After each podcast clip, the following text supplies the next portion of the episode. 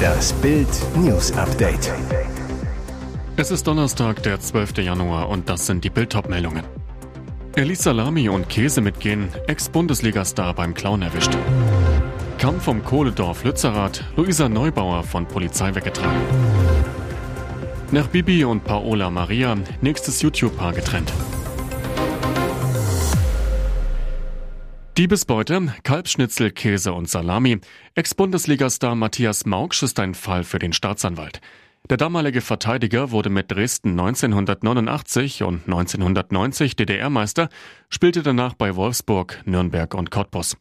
Als DDR-Nationalspieler stand er gegen Frankreich mit den Stars Cantona und Deschamps auf dem Rasen. Jetzt hatte er in Dresden Ärger neben dem Platz.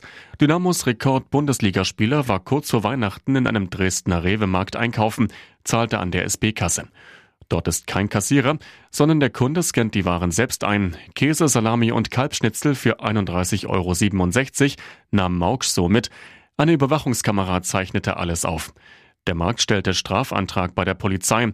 Als Mauksch Tage später erneut in den Laden kam, wurde er von einem Mitarbeiter erkannt. Er beglich die offene Summe, zahlte zudem 100 Euro Vertragsstrafe. Klimaschutz ist Handarbeit, steht auf dem Demoschild von Luisa Neubauer. Dass das nicht nur für Klimaaktivisten, sondern auch für die Polizei gilt, bekam die Fridays for Future Aktivistin nun in Lützerath zu spüren. Gemeinsam mit rund 100 anderen Klimaaktivisten hatte Neubauer sich zu einer Sitzblockade auf einem Zufahrtsweg zum Braunkohleort eingefunden. Wir wollen hier sitzen bleiben, bis wir weggetragen werden, so Neubauer zuvor. Das tat die Polizei schließlich.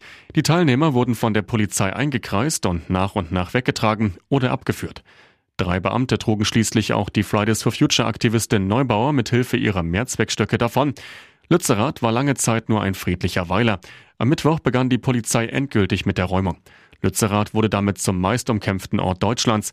Das Dorf ist inzwischen das Symbol für den Kampf radikaler Demonstranten gegen den Klimawandel, seitdem die Bewohner 2006 für den Kohleabbau durch RWE umgesiedelt wurden. Der Kampf um Russlands Militärmacht spitzt sich zu. Es sollte wie eine ganz normale Umstrukturierung wirken. Kreml-Diktator Wladimir Putin hat seine Armeeführung umgebaut. Der bisherige Kommandeur der russischen Truppen in der Ukraine wird zum Stellvertreter degradiert. An seine Stelle tritt Generalstabschef Valeri Gerasimov, ein treuer Gefolgsmann von Putin und seinem Verteidigungsminister Sergei Shoigu. Die offizielle Begründung der Russen soll so unspektakulär wie möglich klingen. Man wolle lediglich die Zusammenarbeit der Truppengattungen verbessern und plane eine Erweiterung der gestellten Ziele. Aber warum sollte Russland Gerasimov erst nach elf Kriegsmonaten beauftragen, die Zusammenarbeit der Truppengattungen zu verbessern und welches Ziel kann größer sein als die Eroberung der gesamten Ukraine, mit der Russland bereits krachend gescheitert ist?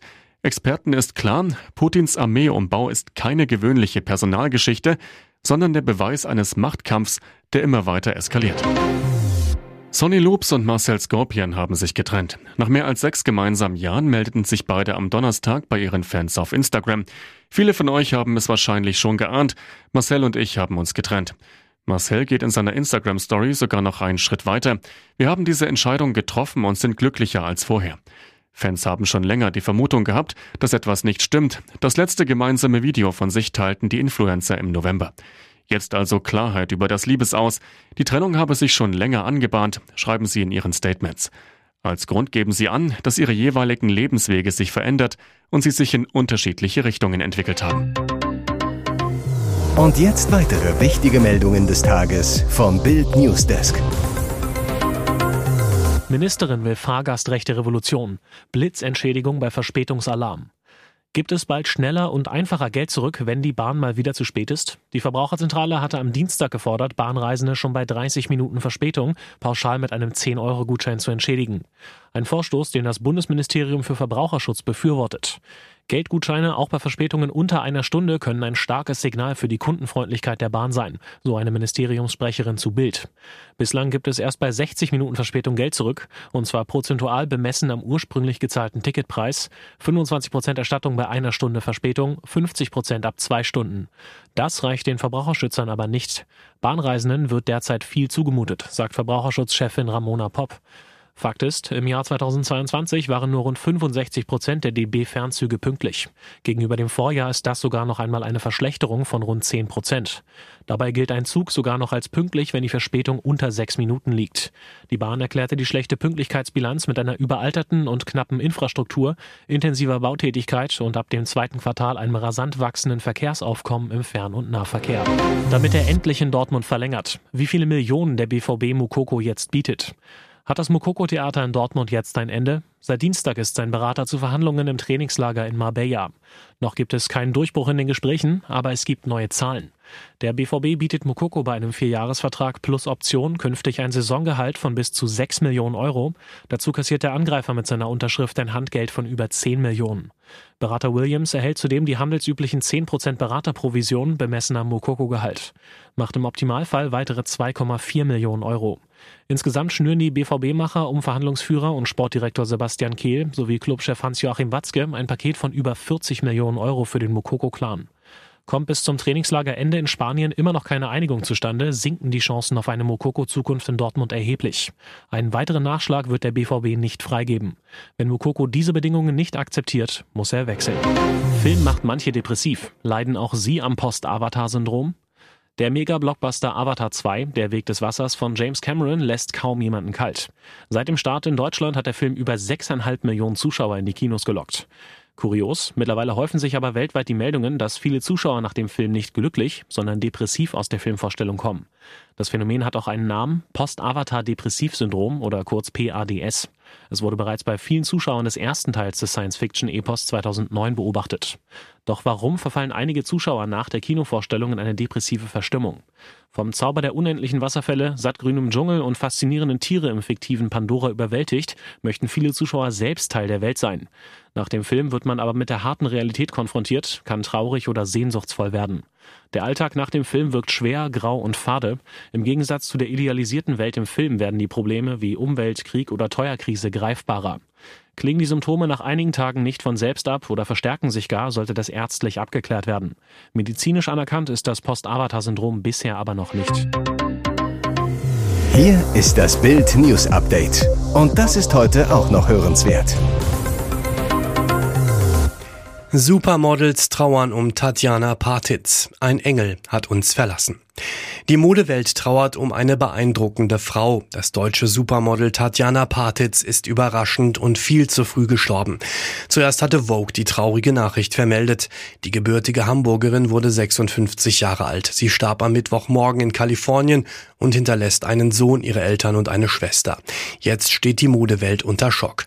Partitz zählte in den 80er und 90er Jahren zu den international erfolgreichsten Models. Sie stand für unzählige Magazine vor der Kamera wurde von den besten Fotografen abgelichtet. Partitz arbeitete unter anderem mit Naomi Campbell, Linda Evangelista und Cindy Crawford zusammen. Nach Angaben ihrer New Yorker Agentur starb Partitz an Brustkrebs. Sie soll ihre Erkrankung bis zuletzt vor der Öffentlichkeit verborgen haben. Umso schockierter reagierten Bewunderer auf die Todesnachricht und auch Wegbegleiter ließen ihrem Kummer freien Lauf.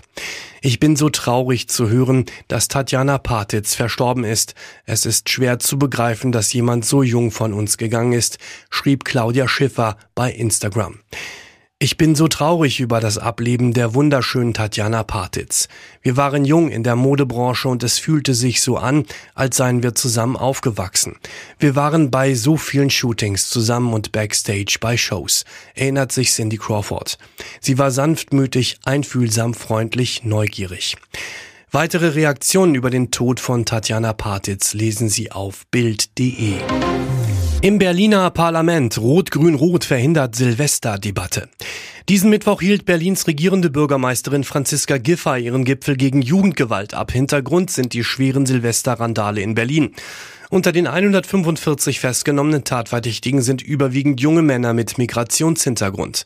Doch im Berliner Parlament soll offenbar keine Silvesterdebatte geführt werden. Am Donnerstag ist die erste Sitzung nach dem Silvesterhorror im Berliner Abgeordnetenhaus. Die sogenannte Aktuelle Stunde um 10 Uhr morgens ist die wichtigste Stunde des Parlaments, in der stets über die drängendsten Fragen diskutiert wird. Normalerweise. Denn wie Bild erfuhr, haben die Fraktionen der rot-rot-grünen Koalition im Ältestenrat den Antrag für die aktuelle Stunde nach der Silvesternacht Transparenz schaffen, Einsatzkräfte schützen, Konsequenzen ziehen, der CDU-Fraktion knallhart abgelehnt. Der Berliner CDU-Chef Kai Wegner ist fassungslos. Er zu Bild, wir wollten ausführlich über das Sicherheitsversagen in der Silvesternacht debattieren denn dieses Thema bewegt ganz Deutschland. Aber SPD, Grüne und Linke fürchten sich offenbar vor dieser Debatte. Sie verhindern eine umfassende Fehleranalyse. Wer so mit Problemen umgeht, wird sie nicht lösen, so Wegner. SPD und Linke ließen eine Bildanfrage bisher unbeantwortet. Noch im ersten Quartal 2023 werden die Abläufe schneller und einfacher. Aldi Süd ändert und erweitert sein Kassenkonzept. Wie der Discounter mitteilt, werden Kassen mit einem doppelten Warenschacht sowie Self-Checkout-Kassen eingeführt. Die Neuerungen seien Ergänzungen zum bestehenden Konzept und würden Kunden wie Mitarbeiter zugutekommen. Der Test fand in 30 Pilotfilialen statt. Jede Filiale hat je nach geografischer Lage und baulichen Voraussetzungen individuelle Kundenbedürfnisse und Anforderungen. Unsere Aufgabe ist es, sie zu kennen und Lösungen anzubieten, so Direktor André Giesen. Nach und nach werden nun alle Filialen von Aldi Süd mit mindestens einer erweiterten Kasse ausgestattet, die zwei Kunden parallel betreuen kann. Noch während ein Kunde mit EC-Karte zahlt, können die Artikel des nächsten Einkaufs gescannt werden. Es gibt dann zwei separate EC-Terminals. Ausgewählte Filialen erhalten einen zusätzlichen Self-Checkout-Bereich. Heißt, selbst scannen ist dann auch möglich.